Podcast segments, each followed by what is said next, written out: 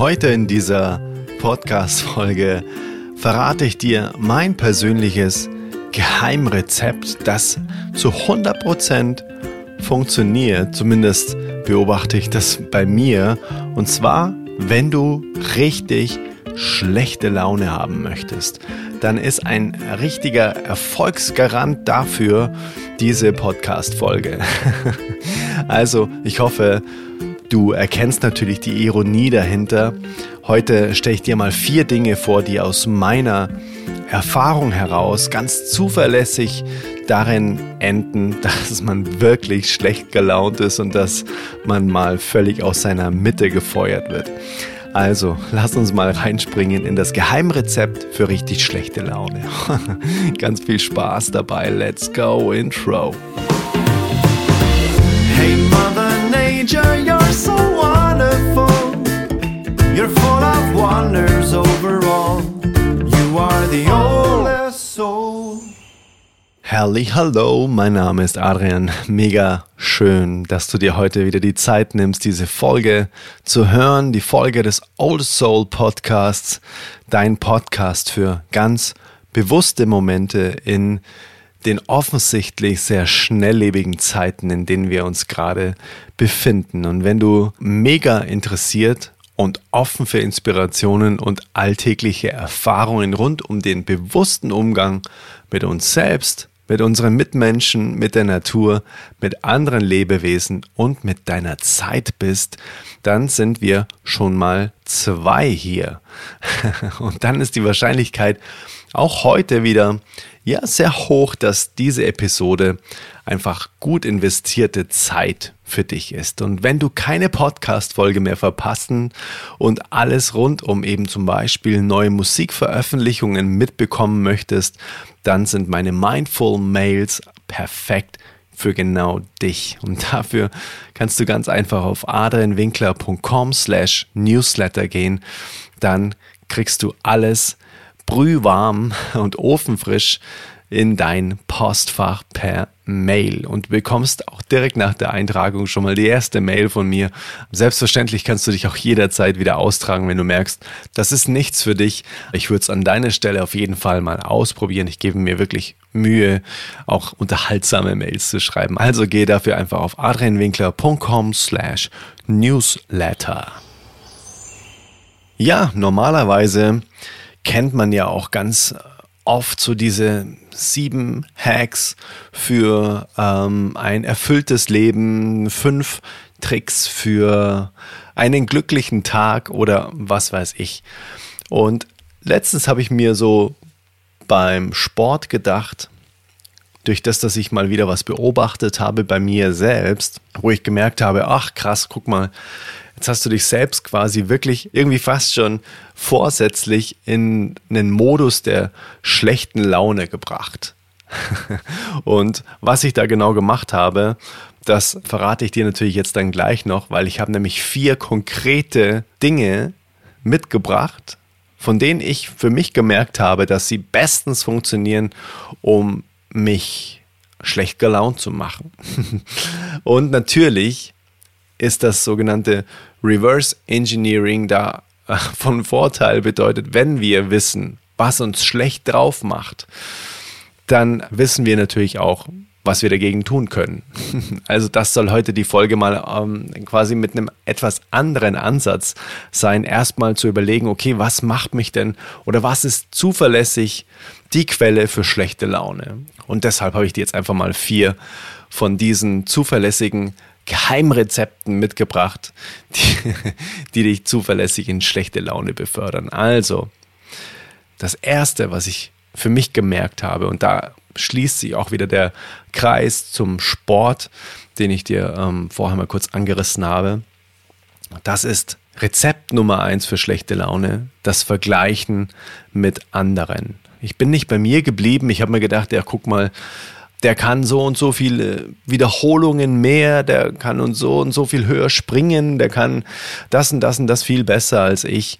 Und sich zu vergleichen ist wirklich ein menschliches Bedürfnis. Und häufig vergleichen wir uns allerdings eben nicht auf eine Art, die uns gut dastehen lässt, sondern auf eine Art, bei der wir einfach schlecht aussehen. So vergleichen wir uns eben nicht mit denen, die vielleicht weniger haben oder was heißt, wenn es überhaupt ums Haben hier geht, ne? weil das Prinzip, das dahinter steckt, ist immer so, dass das Gras beim Nachbarn ist immer grüner sozusagen. Ne? Bedeutet, so kommen wir nie in die Dankbarkeit, wenn wir uns immer vergleichen aus dem Mangel heraus. Das habe ich nicht, so bin ich nicht und das und das und das ist nicht in meinem Leben. So werden wir niemals eben in das stärkste Gefühl der Dankbarkeit hineingesaugt, weil wir eben das nicht dann mit Demut und mit Wertschätzung äh, zur Kenntnis nehmen, was denn da ist. Weil wir nicht bei uns bleiben, sondern weil wir uns einfach nach oben hin vergleichen und einfach aus dem Mangel heraus eben uns denken, boah, was habe ich alles denn nicht erreicht? Was habe ich denn nicht in meinem Leben, was ich so gerne aber hätte? Und das ist zuverlässig ein Weg für schlechte Laune, sich wirklich mit anderen zu vergleichen. Und ich weiß, dass es schwer ist, aber nichtsdestotrotz, wenn ich mich dabei ertappe, dann habe ich sofort immer den Ausweg der Dankbarkeit, was denn alles da ist. Und das funktioniert für mich echt richtig gut. Bedeutet ich, okay, ich äh, checke das jetzt gerade. Hey, da gibt es hier jemanden, der kann, ähm, jetzt mal blöd gesagt, der kann viel mehr Klimmzüge als ich. Und ich hänge quasi an dieser Stange wie ähm, der Wetterfrosch ähm, beim Tsunami und komme nicht weiter. Und der neben mir macht das und unterhält sich währenddessen sogar noch. Und dann denke ich mir, oh Gott, ey, Wahnsinn, was, ähm, was habe ich denn alles nicht an Kraft und so weiter? Und oh ja, okay, jetzt komme ich in den Vergleich. Und dann in die Dankbarkeit zu gehen, so, hey, alleine, dass ich hier in einem warmen Raum sein darf Alleine, dass mir nichts wehtut, alleine, dass ich überhaupt die Möglichkeit habe, mir Zeit zu nehmen, um mich zu bewegen. Wow. Und plötzlich ist das wie weggeblasen. Ich denke mir so, okay, krass. Danke, danke, danke. Das ist einfach eine komplett neue Perspektive. Und das Dankbarsein für die Dinge, die man hat, das hebt ganz oft den Vergleich eben wieder auf und lässt uns einfach eine andere Perspektive einnehmen. Zweites Geheimrezept für schlechte Laune ist die Meinung anderer. ja, viele Menschen machen wirklich ihr Selbstbild und ihr Wohlbefinden von der Meinung anderer abhängig. Und das macht uns leider emotional instabil. Warum ist das so? Weil wir nicht kontrollieren können, was andere auf uns ähm, ja für Reaktion zeigen. Ne? Das heißt, wir sind dadurch fremdbestimmt. Häufig ist es sogar so, dass es uns umso weniger gelingt, je mehr wir von anderen gemocht werden und respektiert werden wollen. Das ist wirklich auch ein, ein zuverlässiges Geheimrezept für schlechte Laune, wenn wir uns die Meinung anderer eben so sehr als Grundlage für unser Wohlbefinden nehmen. Heißt nur, wenn extrinsische Faktoren in unser Leben kommen, dann haben wir ein, ein gutes Selbstbild. Und das bedeutet, wir dürfen bei uns selbst anfangen, unsere Selbstliebe stärken.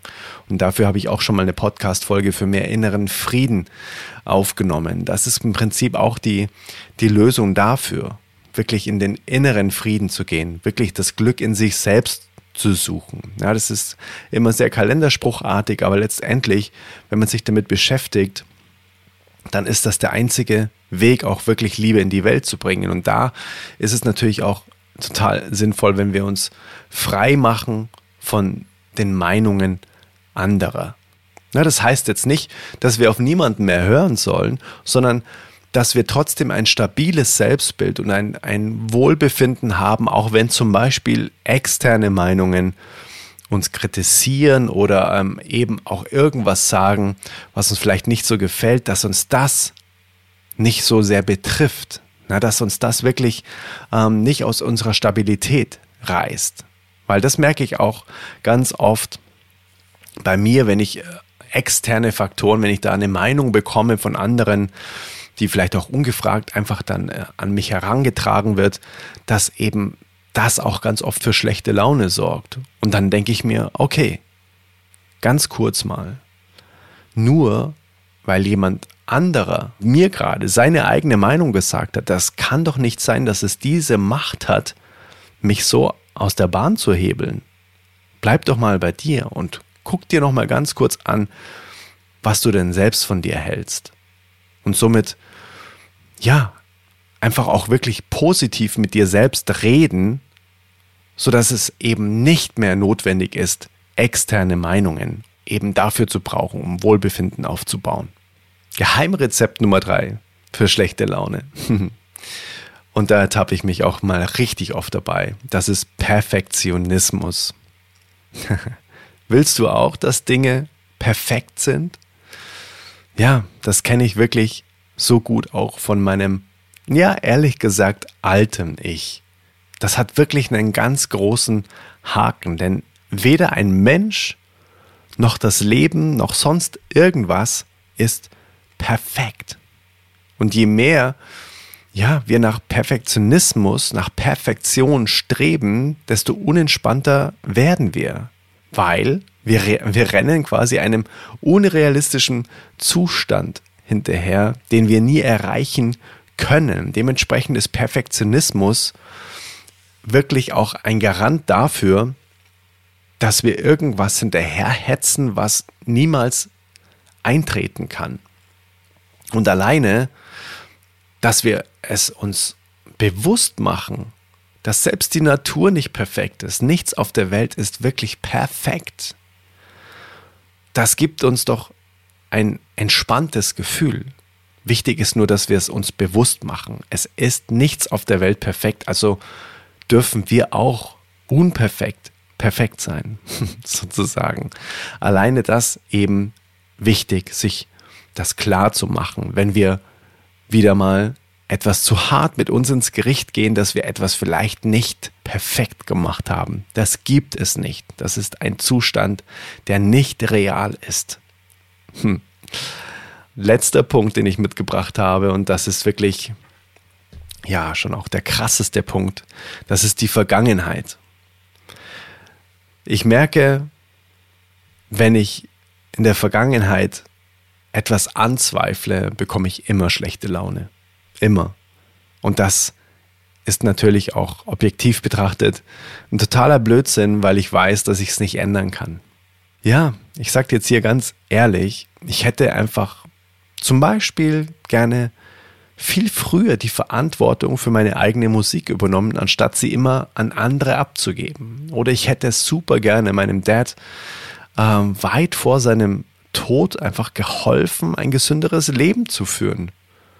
Da gibt es ehrlich gesagt noch ganz viele Beispiele, doch an all dem kann ich einfach nichts mehr ändern. Trotzdem ertappe ich mich dabei, eben da auch mal drüber nachzudenken, mit zu denken, ach, da hätte ich doch das machen können, hätte ich doch das machen können. Aber ich kann nichts mehr dran ändern.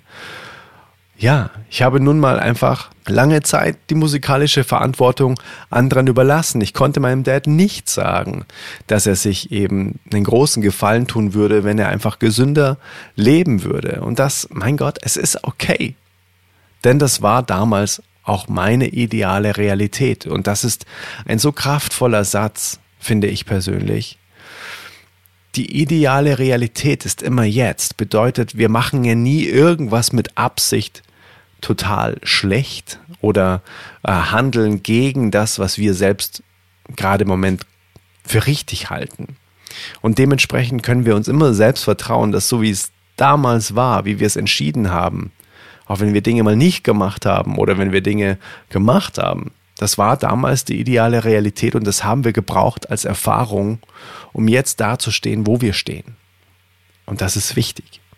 Das gibt dem Ganzen einen ganz anderen Anstrich, finde ich wenn wir zu sehr in der Vergangenheit äh, hängen und das in die Gegenwart mitnehmen als Altlast. Es lässt sich nichts mehr ändern, es lässt sich nur daraus lernen für den weiteren Weg. Und deshalb dürfen wir eben, wie gesagt, daraus lernen und auch loslassen. Das ist super kraftvoll und wichtig, finde ich, dass wir uns da immer wieder auch, dass wir innehalten, wenn wir eben merken, wow, jetzt hänge ich schon wieder ganz schön in der Vergangenheit. Also, ich wiederhole nochmal die vier Geheimrezepte für schlechte Laune und natürlich auch immer wieder der Gedankenanstoß, wie wir diese schlechte Laune durch gute Laune ersetzen können, indem wir einfach quasi eine andere Haltung dazu einnehmen. Also, Geheimrezept Nummer eins ist das Vergleichen mit anderen. Und da ist mein Ausweg immer die Dankbarkeit für das, was ist, wenn ich mich mit anderen vergleiche, die, ähm, die mehr in der Fülle sind als ich, bedeutet zugleich, ich ja, denke gerade im Mangel, dann hilft es mir einfach, in die Dankbarkeit zu gehen für das, was schon da ist alles. Und es ist so unglaublich viel da. Mein Gott, ist viel da. Und es darf noch so viel mehr kommen. Und dementsprechend ist das immer meine Gegenbewegung, wenn ich mich mit anderen vergleiche, die vielleicht weiter sind. Dann das zweite Geheimrezept ist, zu viel auf die Meinung anderer zu geben. Na, dass das wirklich unser Wohlbefinden darauf basiert, was andere von uns denken, was sie über uns sagen und so weiter. Ja, das macht uns einfach instabil, weil wir es nicht kontrollieren können. Also da empfehle ich dir auch gerne nochmal die ähm, Folge für die innere Ruhe. Vier Tipps für innere Ruhe, weil das gibt dir auch mehr Selbstliebe. Bedeutet, die extrinsische Meinung wird unwichtiger, wenn die intrinsische Liebe größer wird. Dann das dritte Geheimrezept ist der Perfektionismus. Nichts auf der Welt ist perfekt. Und ich kenne das nur zu gut von mir. Ja, zum Beispiel Dinge nicht fertig zu machen oder Dinge nicht rauszugeben in die Welt, weil man denkt, es ist noch nicht perfekt, es ist noch nicht gut genug.